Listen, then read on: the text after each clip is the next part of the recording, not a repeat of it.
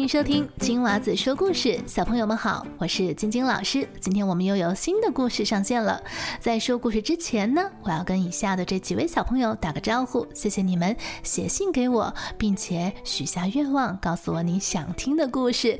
首先是某某五岁的某某，他的阿姨 Joy 呢写 email 给我，你许下的愿望老师知道了。其实这个故事不仅是你点播，还有另外一位小女生延安，她也想听这个故事。这也是我最喜欢的故事之一哦。究竟是什么故事呢？现在老师要卖个关子，到时候小朋友们就知道了。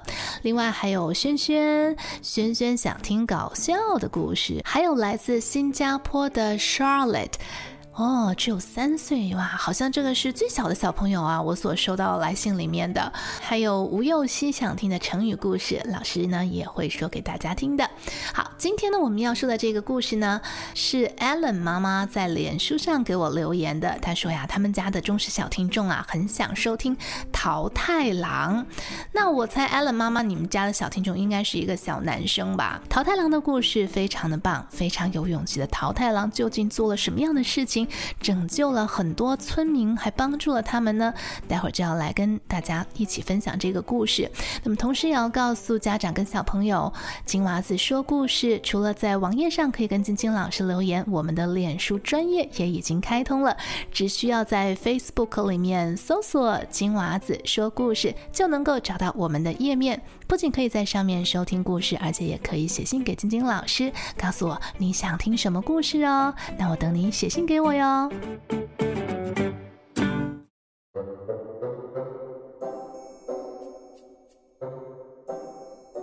从前，在一个偏僻的小村子里，住着一对老夫妇。虽然生活不算富裕，但省吃俭用，倒也过得平平静静的。有一天，老公公想到山上去捡些木柴，一大清早就出家门了。老婆婆目送着老公公离开后，便抱着一个装满脏衣服的大木盆去河边洗衣服去了。啊，今天的天气真晴朗！老婆婆今天的心情特别好。正当老婆婆卖力地清洗衣服时，发现河上好像飘来了什么东西。她仔细一看。竟然是一个从来没见过的大桃子，正在向他慢慢的飘过来。哎，大桃子啊，快飘过来呀！老婆婆大声的喊着。这个桃子好像真的听到了老婆婆的叫声，飘呀飘呀，往这个方向飘了过来。这真是不可思议呀！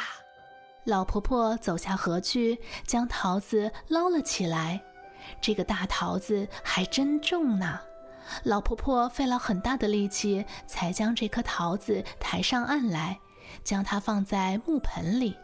因为桃子真的很重，老婆婆很吃力地走回了家。等到了黄昏的时候，老公公也从山里回来了，背了许多的木柴。他兴高采烈地叫着：“老伴儿啊，我回家来了。”家里有什么好吃的吗？肚子好饿呀！突然，老公公大叫：“哎呦，怎么有这么大的桃子啊？看起来很好吃的样子。”老婆婆看到老公公这么馋，便拿出了菜刀，将桃子切了开来。可是切了一半，突然听到哇哇的哭叫声。原来桃子中间有一个健康可爱的男宝宝，正在大声的哭着。莫非是上天可怜我们没有孩子，而特地赏赐给我们的吗？老公公心中很激动，因为他们夫妻一直很盼望能有个孩子，没想到从天而降了一个桃子里出来的宝宝，所以老公公便为孩子取名叫桃太郎。老公公和老婆婆终于在晚年得子，非常小心地照顾着桃太郎。桃太郎是个聪明又活泼的孩子，在老夫妇的细心照顾之下，长得又健康又可爱。老婆婆常常会做一些糯米丸子给桃太郎吃。桃太郎吃了老婆婆做的糯米丸子，一天天的长高。几天之后，他就变成了一名强壮的少年。有一天，有一个从港口回来的老伯伯到家里来聊天，聊啊聊啊，竟然说到一件最近发生的事情。他告诉桃太郎，这些天在对岸的小岛上来了一个很坏的怪物，这个怪物喜欢欺负岛上的百姓。他破坏了人们的房子，抢走了人们的东西，大家对这个怪物是又恨又怕。桃太郎听了这一番话之后，非常的生气。他做了一个决定，他对大家宣布：“我要保护大家，我决定去对付这个大坏蛋。”老夫妇听了桃太郎的话，虽然很欣慰他小小的年纪就这么有志气，但是也非常的担心。于是，老婆婆便做了一些糯米团子，让他们心爱的孩子吃下去之后更有力气。老公公告诉桃太郎说：“好孩子，你带着这些糯米团子去，会增加更大的力量，早日打败妖怪。”于是，桃太郎便告别了老夫妇，出门去了。在途中，有一只小狗向桃太郎跑过来，它请求桃太郎说：“桃太郎，桃太郎，给我一个糯米团子好不好？我肚子实在是饿极了。”桃太郎想了想，便将老婆婆做的好吃的糯米团子给了小白狗。小狗得到了糯米团子，非常的高兴。为了报答桃太郎。便决定追随他一起去打妖怪，做一个忠心的仆人。当桃太郎与小白狗继续前进时，在崎岖的山路中又遇到了一只饥饿的小猴子。这只小猴子对桃太郎说：“好心的桃太郎啊，能不能将爱心糯米团子也给我吃呢？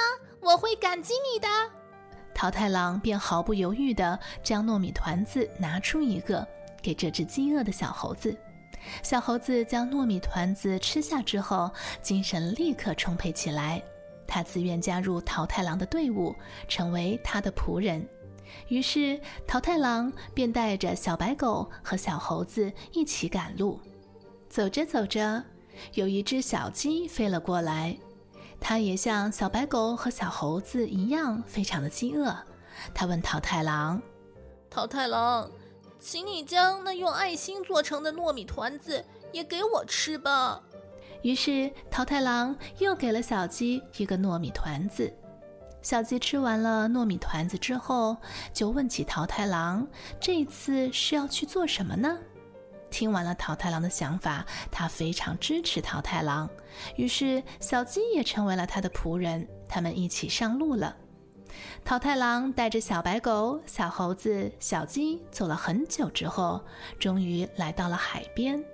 从这里望过去，可以看到对岸的魔鬼岛。于是他们便准备渡海过去。桃太郎终于找到了一艘渔船，便去恳求渔夫：“渔夫伯伯，能不能将你的船借给我们使用呢？”我们想渡海过去抓可恶的妖怪，为人们除害。渔夫听到了桃太郎的这些话，称赞他勇气可嘉，便将渔船借给了桃太郎。划呀划呀，桃太郎终于到达了魔鬼岛。他登上了陆地之后，便将渔船藏了起来。这是一个地形险恶的岛。一踏上陆地，便感觉到了一股恐怖的气氛。但是桃太郎告诉他的朋友们，无论再大的困难，都必须勇往直前。于是他们便向妖怪住的城堡走去。妖怪所住的城堡有一个铁铸成的门，看来非常的坚固。这铁门紧紧地关闭着。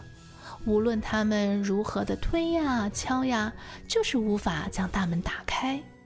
等一下，我有一个好主意。小猴子提出了一个方法。原来猴子的身手矫捷，他先挽住了小鸡，然后跳入了城墙里边，很快的就走进了城里。小猴子冲到了城门，这时居然没有卫兵。所以他很顺利地打开了城门，让同伴们进来了。冲呀，冲呀！桃太郎和同伴们很快地冲了进去，他们勇敢地大声喊着，一直往妖怪住的地方冲了过去。这时，妖怪被他们的叫声惊醒了。可恶的桃太郎，你不要太狂妄了！妖怪的头目很生气，他便拿起一根棒子，气急败坏地追了过来。桃太郎一点儿也不害怕。不慌不忙地掏出了一个糯米团子，吞了下去。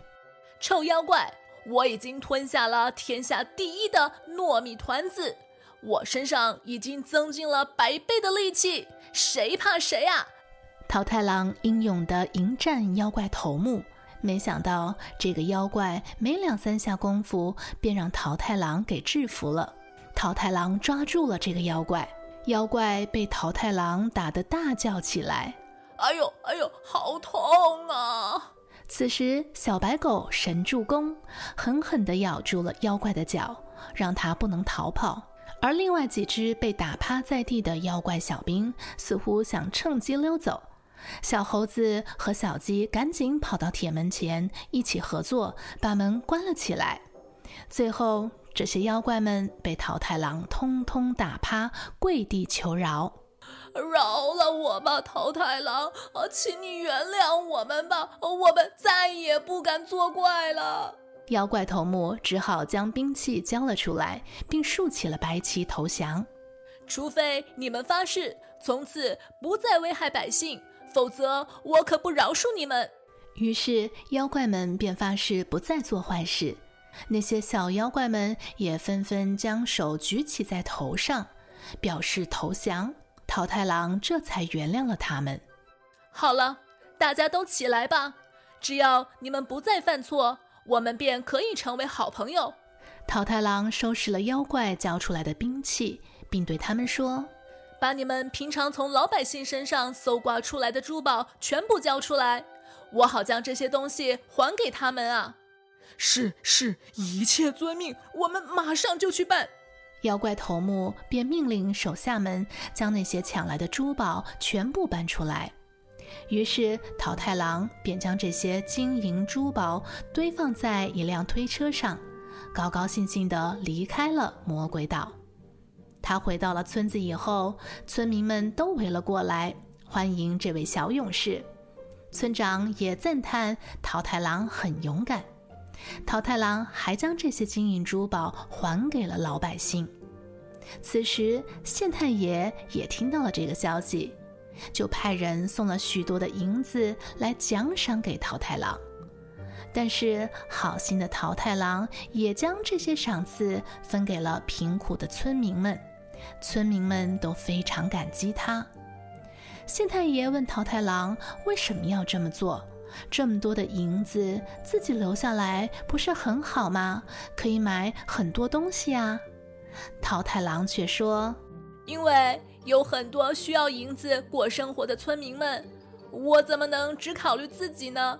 我希望我能帮助大家，让大家都过上好日子。”桃太郎真是个善良的孩子，所以县太爷决定要将女儿嫁给他。于是，桃太郎便在父母和村民的祝福之下，和县太爷的女儿结婚了。县太爷的女儿也是一个知书达理、孝顺父母的好女孩。从此以后，桃太郎便和县太爷的女儿，还有老公公和老婆婆，一起过着幸福快乐的日子。